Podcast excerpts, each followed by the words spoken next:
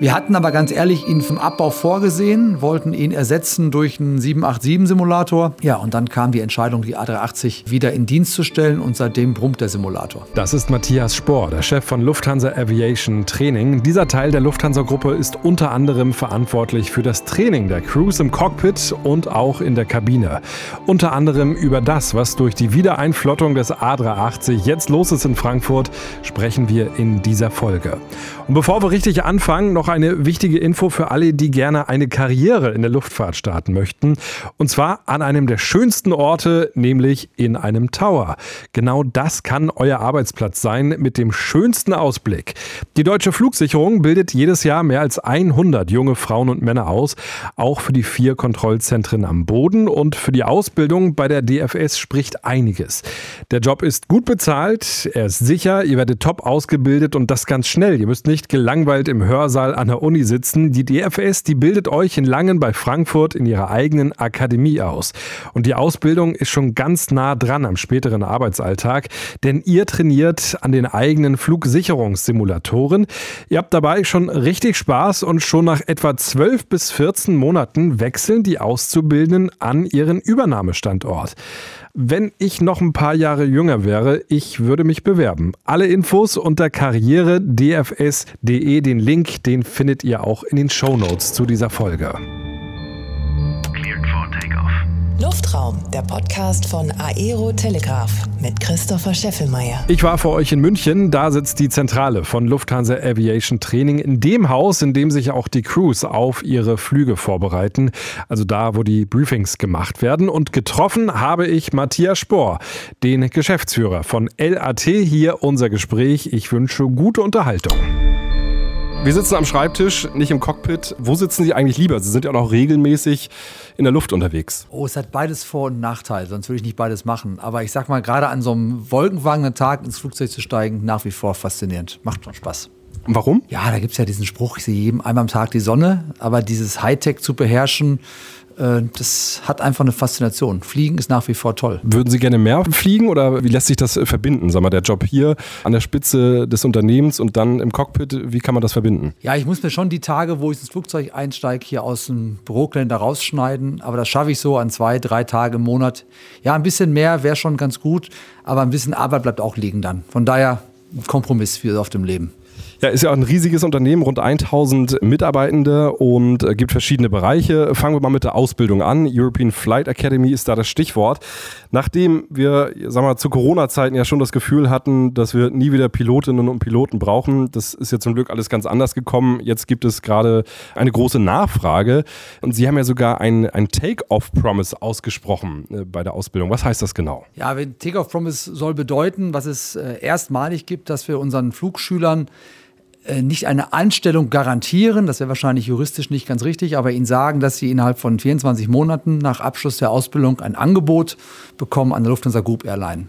Das ist verkürzt als Einstellungsgarantie auch äh, jetzt in der Öffentlichkeit gewesen, äh, gab es so noch nie, zeigt, wie groß unser Bedarf ist und wie groß die Zuversicht ist, dass wir in Zukunft unsere Schüler auch wirklich dann brauchen in Cockpits der Lufthansa-Gruppe. Das heißt, das betrifft dann wirklich alle Airlines von Air Dolomiti angefangen bis zur Lufthansa Passage, also da spüren Sie überall einen großen äh, Bedarf. Genau, das ist, glaube ich, auch eine wesentliche Änderung in unserem neuen Ausbildungsmodell. Wir reden jetzt ja immer von der Lufthansa Gruppenflugschule. Die Lufthansa Flugschule ist ja legendär, wirklich wie Lufthansa Airline. Mit dem Wachstum der Lufthansa Gruppe und immer mehr Airlines wollen wir ja auch für die Gruppe ausbilden, um dann sicherlich auch die Möglichkeit zu haben, vielleicht in der Gruppe sich zu bewegen. Und deswegen ist es die Lufthansa Gruppe. Und deswegen sagen wir auch in der Lufthansa Gruppe wird es ein Anstellungsangebot geben. Wie spüren Sie das? Die Flugschülerinnen und Flugschüler, die dann die Ausbildung jetzt gerade absolvieren, ist da der Traum am größten, direkt in der Passage zu landen? Wir haben natürlich viele Flugschülerinnen und Flugschüler, die indirekt aus einer Lufthansa kommen wo Eltern, bekannte Freunde bei Lufthansa fliegen. Das ist immer die größte Airline. Und deren Berufsbild ist auch das Lufthansa-Cockpit. Wir geben als Antwort dann ja, die Garantie zur Lufthansa zu kommen, die können wir nicht geben. Es gibt aber viele Airlines in der Gruppe, die sich auch nicht verstecken müssen mit dem Cockpit-Job. Wir haben, glaube ich, mittlerweile verschiedene auch Berufsprofile in der, in der Gruppe, nicht nur verschiedene Länder, wo man fliegen kann, verschiedene Airlines, auch verschiedene Arten der Profile. Und ich glaube, das macht das aus, dass man äh, in mehreren Airlines fliegen kann. Sie sind eine Person, die die, die Weitsicht hat. Sag mal, die äh, Flugschüler, die jetzt gerade äh, in der Ausbildung stecken, die werden dann ja so ungefähr 40 Jahre fliegen. Ähm, und immer wieder ist ja auch von dem Ein-Mann-Cockpit zu hören. Äh, meinen Sie, die Flugschüler, die jetzt gerade die Ausbildung machen, die werden irgendwann in einen gewissen Konflikt mit dem Ein-Mann-Cockpit kommen? Wie ist da so Ihr Blick in die Zukunft? Was heißt Konflikt? Ich glaube schon, die technologische Entwicklung wird weitergehen. Ich glaube, wenn man vor zehn Jahren hätte man prognostiziert, dass im Jahr 2023 schon Flugzeuge, Drohnen ohne Piloten fliegen. Ich glaube, wir wissen, dass wir im Passagierverkehr dann noch weit von entfernt sind. Aber ich glaube, der nächstmögliche Schritt, äh, mit einem Zweimann-Cockpit zu fliegen, auch bei Langstreckenflügen, sprich mit einem Piloten dann während Ruhezeiten im Reiseflug, das kommt, glaube ich. Wann dann der nächste Schritt kommt, schauen wir mal. Aber sicherlich wird der Job in den nächsten 40 Jahren sich weiterhin verändern, bin ich mir sicher. Die ganze Ausbildung hat sich ja verändert, ist nicht mehr ganz so strukturiert wie früher. Wie lande ich jetzt als Bewerber am Ende im Cockpit? Können Sie mal den Weg einmal durch die European Flight Academy einmal nachzeichnen? Ja, also wir reden ja von zwei Lufthansa Group Flugschulen, eine deutsche, eine der Schweiz. Ich nehme mal die deutsche als Beispiel. Man fängt seinen Theoriekurs in Bremen an, in dem gleichen Gebäude, wo es vorher war, in einem anderen Trakt, macht dann ungefähr ein Jahr die Theorieausbildung in Bremen, das ist die komplette Theorieausbildung, geht dann an den alten Campus nach Goodyear, Nähe von Phoenix, Arizona. Der wird jetzt zwar von einer anderen Gesellschaft betrieben, nämlich einer Tochtergesellschaft der United Airlines. Man wird dort auf einmotorigen Flugzeugen ausgebildet von amerikanischen Fluglehrern und geht dann nach Rostock-Lage an unseren eigenen Standort und wird dort auf zweimotorigen Propellermaschinen geschult. Und ich glaube, was wichtig ist als Überschrift ist, wir reden später auch von einem Campus, das soll schon ähnlich sein einer, einer privaten äh, universitären Ausbildung. Man ähm, bewirbt sich bei uns, ähm, hat dann ein zweistufiges Auswahlverfahren. Das, die erste Stufe ist äh, beim äh, Deutschen Institut für Luft- und Raumfahrt. Dann kommt man zu uns, macht bei uns eine, eine interne Auswahl und hat dann die Qualifikation an unserer Flugschule und hat dann am Ende der erfolgreichen Flugschulausbildung die Qualifikation in der gesamten Gruppe zu fliegen. Und dann geht es auf den Campus. Campus nicht zufällig gewählt, auch da abgeleitet aus dem Universitären. Die Airlines werden dort ihre Jobangebote veröffentlichen und man bewirbt sich dort. Wie sieht das finanziell aus? Wenn ich jetzt keinen Papa habe, der bei Lufthansa Kapitän ist, äh, kann ich das auch als jemand finanzieren, ja, sag mal, der jetzt äh, ja, keine reichen Eltern hat oder keine Eltern mit viel Geld hat? Auf jeden Fall, das muss auch unser Ziel sein, weil dieser Job hat nichts damit zu tun, wie wohlhabend die Eltern sind, darf es auch nicht. Dafür ist er viel zu breit gestreut, glaube ich, auch vom Interesse her. Wir haben die Ausbildung jetzt umgestellt auf ein Selbstzahlermodell. Das ist auch international üblich. Diese Ausbildung hat auch einen Wert und das kann sich, glaube ich, auch dann in, dem, in, dem, äh, in der Bezahlmodell zeigen. 110.000 Euro kostet die gesamte Ausbildung heute und der normale Finanzierungsweg, natürlich kann man das Geld auch äh, privat auf den Tisch legen, auf Deutsch gesagt, ist 30.000 Euro müssen vorfinanziert werden. Die werden entweder privat finanziert oder über eine Bank. Und dann der große Batzen von 80.000 Euro, da empfehlen wir, die Finanzierung über einen Bildungsfonds zu machen. Da haben wir einen Partner. Bildungsfonds hört sich kompliziert an, heißt nichts anderes als, ich kriege das Geld vorfinanziert und zahle dann später einen festen Prozentsatz meines Einkommens ab. Wichtig ist Prozentsatz eines Einkommens, also keine feste Rate, sondern wirklich abhängig von der Einkommenshöhe, mehr, mehr, mehr, weniger. Sodass das Ganze in so einem Art Solidaritätsmodell landet. Der eine zahlt mehr, der andere weniger zurück. Aber das heißt, am Ende zahlt die Airline das nicht zurück, das Geld. Wenn man die Ausbildung absolviert hat, dann stottert man das sozusagen dann Stück für Stück bei der Bank ab oder wie auch immer. Genau, bei dem Investor vorher war das Modell ja so, dass äh, die LAT als die Flugschule das Geld gestundet hat, die Ausbildungskosten, und die später bei den Airlines zurückgezahlt wurden. Das haben wir jetzt umgedreht, indem man das halt ähm, vorfinanziert und später dann von seinem ähm, Gehalt diesen Prozentsatz an den Investor zurückzahlt, wenn man das über diesen Weg macht. Aber man muss ja, wenn man das mal vergleicht mit anderen Ausbildungen im Studium, wenn man jetzt Zahnarzt ist, das dauert auch lange oder es dauert deutlich länger als die Ausbildung zum Kapitän oder zum Piloten äh, oder das mit der Meisterausbildung im Handwerk vergleicht, das kostet ja auch Geld. Also insofern würden Sie sagen, ist man da jetzt äh, einen Weg eingeschlagen, der im Prinzip diese Sonderstellung äh, dieses Jobs so ein bisschen rausnimmt. So man, man bekommt eine gute Ausbildung, soll dafür auch bezahlen. Das ist so die Idee dahinter, oder? Ja, ich glaube, das beschreibt es ganz gut. Und was dazu noch ist, die Ausbildung der ATPL oder Frozen ATPL, der am Ende steht, ist ja eine, eine allgemeingültige Ausbildung. Das heißt, ich kann überall damit arbeiten. Wir sehen natürlich als Lufthansa äh, Group Gesellschaft wenig Grund, außerhalb der Lufthansa Gruppe damit zu arbeiten, aber ich könnte es. Und diese Flexibilität, die mit der Lizenz gegeben ist, die zeigt sich, glaube ich, auch in der, in der hohen Qualität, die wir liefern. Und ich finde ihn im Vergleich ganz gut mit einem anderweitigen Studium, weil ich glaube, diese Überlegung sollte man äh, vorher hinstellen. Zu sagen, ich mache eine zweijährige Ausbildung, eine sehr kurze Ausbildung. Ich habe danach die Zusage, einen Einstellungsvertrag zu bekommen. Und da ist das Geld gleich wirklich gut investiert. Gibt es äh, andere Airlines außerhalb der Lufthansa Group, die bei Ihnen auch äh, einkaufen, die, die Schulung? Ja, momentan nicht. Wir hatten ja, äh, wir nennen das dann ja äh, Business-to-Business-Modell, dass wir in der Flugschule auch Ausbildungslehrgänge haben, andere Airlines. Das haben wir auch in, während Corona gestoppt. Momentan konzentrieren wir uns auf die Ausbildung unserer eigenen Group-Piloten. Heißt nicht, dass wir in Zukunft das nicht wieder anbieten. Momentan sind es aber eher die eigenen Piloten gibt mit Sicherheit jetzt einige Zuhörerinnen und Zuhörer, die denken, oh, da habe ich total Bock drauf, ist cool, aber irgendwie traue ich es mir am Ende doch nicht zu. Wie hart ist die Ausbildung am Ende wirklich? Ich sag's mal so, die Ausbildung ist so hart, dass jeder, der die Auswahl besteht, sie schaffen kann. Das ist, glaube ich, auch ziemlich einzigartig, wenn Sie mit dem Studium vergleichen, wo während des Studiums ausgesiebt wird ist bei uns, können wir uns gar nicht erlauben, dafür sind die Ausbildungsplätze auch zu wertvoll, machen wir vorher diese Auswahl und sagen dann, in der eigentlichen Ausbildung sind es noch zwei, drei Prozent, die aus verschiedensten Gründen daraus fallen. Diese Auswahl ist ja auch sagen umworben.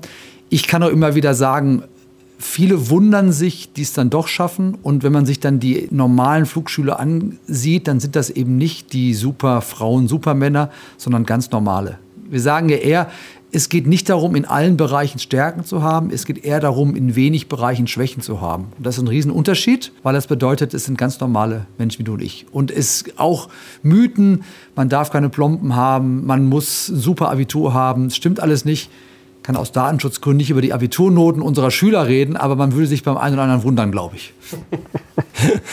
Wie war das, äh, als Sie dann das erste Mal im Flugzeug gesessen haben, in der kleinen Maschine und abgehoben sind? Das erste Mal selbst den Joystick in Anführungszeichen nach hinten gezogen haben. Wie hat sich das angefühlt? Ja, das Spannende ist ja eigentlich, das ist ja relativ früh der Fall, dass der Fluglehrer aussteigt, die Tür zumacht und sagt, jetzt du. Und da ist man eher so im Flow, dass man das eher mechanisch macht, weil man natürlich auf keinen Fall irgendwas vergessen möchte, ans Fahrwerk denken, Fahrwerk einfahren, Fahrwerk ausfahren. Bei mir kam erst nach der Landung dann dieses Gefühl, wow, ich bin jetzt erstmal ein Flugzeug geflogen. Vorher war das eher relativ mechanisch, die Verfahren abgehakt. Dann blicken wir jetzt mal auf die zweite große Säule, das Crew-Training für die Kabine und das Cockpit-Personal. Bei LAT gibt es knapp 60 Simulatoren. Das ist eine unglaubliche Zahl. Habt ihr auch schon mal in Frankfurt gesehen? Wirklich riesige Hallen, wo die Geräte dann drinstehen, die auch rund um die Uhr laufen. Das heißt, da ist eine Menge Geld mit zu verdienen? Naja, jetzt muss man unterscheiden, was ist unser Ziel, unsere Aufgabe als LAT für die Konzern-Airlines. Wenn wir uns jetzt an den Konzern-Airlines reich verdienen würden, dann wird das Geld in die gleiche Kasse wieder zurückfließen. Aber ja, wir haben ein äh, gutes Geschäft mit dem externen Markt, wie wir es sagen, und es ist lukrativ. Und ansonsten geht es darum, dass wir unsere Konzern-Airlines so aufstellen, dass die Flugzeuge betrieben werden können, weil letztendlich verdienen wir unser Geld mit den Passagieren. Welche Rolle spielt LAT im Konzern? Also ich nehme an, so viel wie Lufthansa Technik und Lufthansa Cargo werden Sie wahrscheinlich nicht beisteuern können zum Gewinn, aber am Ende steht eine schwarze Null oder erzählen Sie mal. Am Ende steht eine schwarze Null, ist auch unsere Aufgabe, weil wie gesagt, desto mehr wir mit dem Konzern machen, desto weniger wichtig wird es vielleicht, wie groß die schwarze Null ist. Aber natürlich sind wir ein Unternehmen, was auch Gewinn machen möchte. Aber das ist ja schon deutlich zu sehen. Also zumindest da, wo ich in Frankfurt gewesen bin, da sind sehr viele externe Crews auch mit dabei. Also das heißt, können Sie mal so ein Bild geben, welche Airlines da äh, das, das Training nutzen in ihren Simulatoren? Oh, das ist weltweit, ehrlicherweise, auch viele exotische Airlines. Wir haben gerade, wenn Sie Frankfurt ansprechen, betreiben wir dort seit knapp äh, zwei Jahren einen Hubschraubersimulator, bilden dort Crews der Rettungsflugwacht aus was ja mit dem eigentlichen Airline-Geschäft wenig zu tun hat. Wir bilden die Piloten aus und, und äh, schulen, sie, schulen sie fort, die bei der Bundeswehr Flugbereitschaft fliegen, die also unseren Bundeskanzler durch die Gegend fliegen. Und dann haben wir noch einen Bereich, der nennt sich Beyond Aviation und der ist ganz spannend, weil da machen wir auch Sachen, indem wir das Know-how aus der Luftfahrt versuchen, in andere Berufe zu übertragen. Die Zusammenarbeit einer Luftfahrtcrew im Cockpit zu übertragen auf das Arbeiten im OP, im Krankenhaus, so ganz klassisches Beispiel. Wir machen aber auch verrückte Sachen, wir bilden Astronauten aus. Also wir sind Mitglied eines Konsortiums, was in Köln die zukünftigen Astronauten der ESA ausbildet. Und das sind, glaube ich, auch ganz kleine Bereiche, die aber auch ganz spannend sind, weil wir dort versuchen, das Know-how, jahrzehntelanges Know-how aus der Luftfahrt zu übertragen in andere Branchen. Haben Sie denn auch schon einen Simulator, der Schwerelosigkeit äh, simulieren kann? Nee, das noch nicht. Aber wäre spannend. Wie ist es bei Airlines? Es ist ja auch oft so, die haben äh, gewisse ähm, Regeln, die immer sehr airline-spezifisch sind. Und wenn dann sozusagen extern geschult wird, wie geht das äh, zusammen? Ja, da bilden wir zwei verschiedene Ausbildungskonzepte ab. Das nennen wir Dry und Wet. So ähnlich wie sich beim, beim Flugzeug Wet Lease das vorstellen. Also ein Flugzeug kommt mit oder ohne Pilot. Wir bieten das mit und ohne Ausbilder an. Das heißt, wir bieten unsere Simulatoren an, wo dann Crews hinkommen, die mit ihren eigenen Instruktoren trainieren. Und wir bieten aber auch unsere eigene Trainingsgesellschaft an, wo dann also eine Crew kommt, mit der man im Vorfeld den Syllabus des Ausbildungsinhalte abstimmt. Die müssen auch von der nationalen Behörde dann zugelassen sein, wenn wir über ausländische Crews reden, werden aber dann von unseren Ausbildern trainiert. Also wir haben eine Ausbildungsorganisation, eine sogenannte ATO, die also dieses Training auch für Fremdkunden darstellt. Und diese ATO hat also ganz viele Zulassungen von Luftfahrtbehörden in aller Welt, sodass wir dann auch nach den nationalen Verfahren schulen können. Was sind das so für Unterschiede, die, die es dann zwischen verschiedenen Airlines und Ländern gibt? Können Sie mal vielleicht so ein, zwei Beispiele nennen, wo sich das dann unterscheidet, wo ein Lufthansa-Pilot anders unterwegs ist als jetzt vielleicht ein Pilot in, in Südamerika? Nee, ich glaube, spannend ist es schon ein bisschen kulturell. Das ist ja auch schon häufig diskutiert. Da haben wir natürlich bei uns in Mitteleuropa, nicht gar nicht mal speziell Lufthansa nennen, eine sehr flache Hierarchie im Cockpit, sehr offene Kommunikationskultur. Das ist nicht bei allen Airlines so. Da prallt dann teilweise aufeinander, wenn sie den den Lufthansa-nahen Ausbilder auf so eine Crew setzen, die vielleicht so ein bisschen aus dem arabischen Raum kommen, wo dann noch andere äh, Hierarchien äh, vorherrschen im Cockpit. Was die Verfahren angeht, so ist das schon relativ nah, weil vieles vom Hersteller kommt und der, die allermeisten Airlines eigentlich den Herstellerverfahren orientieren. Dann gucken wir nochmal zurück auf den Lufthansa-Konzern. Da war der A380 ja schon raus aus der Flotte. Hatten Sie beim A380-Simulator in Frankfurt äh, den Stecker schon gezogen? Nee, noch nicht ganz. Der war so ein bisschen im Leerlauf. Der wurde auch genutzt, auch während Corona, um A380-Crews Current zu halten. Auf der einen Seite widersinnig auf den ersten Blick, wenn man denkt, das Flugzeug steht in der Wüste, warum werden die Crews noch Current gehalten? Hing damit zusammen, dass man sagt, diese Crews werden anschließend umgeschult und das ist einfacher, wenn sie Current gehalten sind. Also auch wenn die Crews dann für den A350 vorgesehen waren, haben sie erst auf dem A380 wieder Current gehalten, um sie dann äh, umzuschulen, sodass der SIM so ein bisschen immer noch genutzt wurde. Wir hatten aber ganz ehrlich ihn zum Abbau vorgesehen, wollten ihn ersetzen durch einen 787-Simulator. Ja, und dann kam die Entscheidung, die A380 äh, wieder in Dienst zu stellen und seitdem brummt der Simulator. Das heißt, da geht es jetzt richtig rund, damit die Flugzeuge dann auch berädert werden können. Da geht es jetzt richtig rund und da kommen jetzt genau diese Wachstumsschmerzen, die man sich vorstellen kann. Wir haben nur einen Simulator, wir brauchen jetzt die Ausbilder und müssen jetzt in schnellster Zeit die unsere Crews trainieren. Gilt in der Kabine übrigens auch. Also wenn Sie in der Halle in Frankfurt mal waren, ist da ein ziemlich beeindruckender A380 Kabinentrainer. Auch den hätte ich eigentlich vorhergesagt, dass der im Jahr 24 irgendwann abmontiert wird. Der erfreut sich gerade großer Beliebtheit. Der ist wirklich beeindruckend. Ich war da schon mal drin. Also das ist quasi, als wenn man da auf dem Hochhaus oben steht, wenn man da rausguckt, da wird einem schon anders. Können Sie mal kurz einmal skizzieren, wie die Ausbildung jetzt abläuft für die A380 Cockpit Crews, die jetzt wieder zurückkommen? Wie viel Training ist dann notwendig, damit sie am Ende wieder hier in München abheben können? Oder kann ich Ihnen jetzt ehrlicherweise keinen äh, Stundenumfang genau sagen, aber es hängt vor allen Dingen davon ab, ob die Crews schon aktiv geflogen sind. Also wenn Sie jetzt Crews nehmen, die schon zwischenzeitlich auf dem A350 wieder aktiv geflogen sind, dann ist es ein relativ kurzer äh, Wechsel von A350 auf A380. Wenn Sie Crews haben, die jetzt wirklich ja, jahrelang zu Hause gesessen haben, dann müssen Sie erstmal initial die wieder, wieder warm machen, sage ich mal, bevor Sie die auf den A380 wieder schulen. Sie haben es ja gesagt, der 787-Simulator jetzt auch dann äh, neu im Portfolio. Äh, wie viel Training findet da gerade statt? Weil da dauert es ja so ein bisschen länger mit dem Hochlauf, was so die äh, einkommenden Flugzeuge aus Seattle angeht. Aber da ist auch schon wieder richtig Traffic? Da ist auch die Traffic. Der Simulator, den haben wir, ich glaube, letztes Jahr im Herbst haben wir in Dienst gestellt. Da wurde noch sehr wenig genutzt. Die allerersten 787-Crews der Lufthansa wurden teilweise auch in, in London trainiert. Jetzt findet das Training mehr und mehr in Deutschland statt. Aber die große Herausforderung bei in, in Dienststellung gerade als Langstreckenflugzeug ist eher das Linientraining. Also dieses Simulatortraining lässt sich ganz gut hochfahren, skalieren, aber das Linientraining ist dann schon deutlich aufwendig. Und ist es sehr aufwendig, wenn jetzt ein Airbus-Pilot auf Boeing oder äh, andersrum geschult wird? Ist da ein größerer Aufwand äh, wahrzunehmen, als wenn man jetzt äh, auf zumindest sagen wir, bei einem Hersteller bleibt? Ja, auf jeden Fall. Und gerade, gerade Airbus hat das sehr früh erkannt und hat diese äh, Flugzeugfamilien auch so schon designt, dass ein Wechsel zwischen den Mustern sehr schnell erfolgen kann, beziehungsweise ja sogar äh, zwei Muster zusammengeflogen werden können. Also ähm, das wird bei Lufthansa in der, in der Regel nicht fabriziert, aber Sie können ja ein A320 und ein A340 äh, mit einem Type-Rating fliegen oder mit einem äh, Doppelmuster-Rating fliegen, Mixed Speed Flying. Und die, das ist von, vom Design her schon so vorgesehen. Deswegen auch das Thema, einen A350-Piloten auf einen A380 zu schulen, es geht deutlich schneller, als wenn Sie jemanden von der Boeing holen.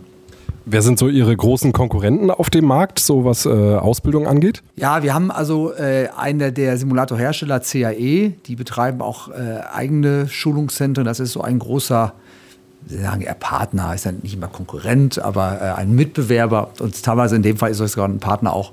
Und ansonsten haben die großen Airlines auch eigene Ausbildungszentren. Also eine Air France betreibt auch eigene Simulatoren. So, jetzt haben wir sehr viel über Muster geredet, deswegen bin ich mal gespannt, wie jetzt Ihre Antwort ausfällt. Das Lieblingsflugzeug. Ich bin sehr gespannt. Welches Flugzeug sehen und fliegen Sie am liebsten? Also geflogen selbst bin ich ja von den kommerziellen Flugzeugen A320 und A340. Ähm, ich finde ein Jumbo immer noch ein wahnsinnig faszinierendes Flugzeug. Äh, ich sehe aber auch ein 380 gerne. Das war jetzt noch nicht so eindeutig, aber. Vielleicht gibt es auch keine, so unvorbereitet gibt es auch nicht die eine Antwort. Ich kann Ihnen sagen, ich habe einmal in meinen ersten Jahren äh, habe ich meine Concorde starten sehen in äh, London. Das war schon beeindruckend. Wir standen da mit dem A320 an der, an der Holding Position und der ganze Flieger hat gewackelt. Also habe ich leider nicht mehr geschafft, da mitzufliegen, aber das ist schon faszinierend. Ja, laut waren die auf jeden Fall. Ne? Äh, Sie sagen, Sie sind A340 auch geflogen, auch den A340 600?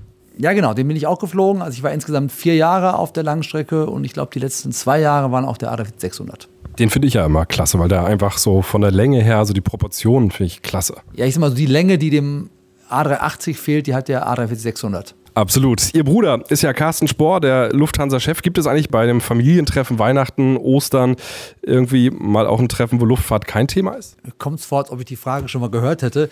Nein, Spaß beiseite. Also so oft sehen wir uns auch nicht und wir versuchen beide, glaube ich, auch unterschwellig nicht sofort mit der Luftfahrt anzufangen. Dass das Gespräch da irgendwann oft hindreht, ist klar.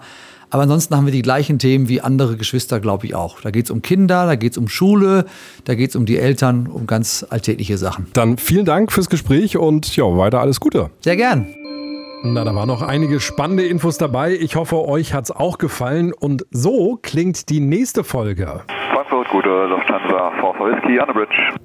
Lufthansa Whisky, hallo. Taxi by November 11, left turn November Victor 134. November 11, left November Victor 134, Lufthansa Vorfall Whisky. Ich war in Frankfurt auf einem der beiden Vorfeld Tower. Alles über die Arbeit der Frauen und Männer auf Deutschlands größtem Airport hört ihr in der nächsten Luftraumausgabe. Und damit ihr es nicht verpasst, abonniert diesen Podcast und hinterlasst gerne auch eine 5-Sterne-Bewertung in eurer Podcast-App. Danke fürs Dabeisein und bis zum nächsten Mal. Luftraum, der Podcast von Aero Telegraph mit Christopher Scheffelmeier. Parking brake set.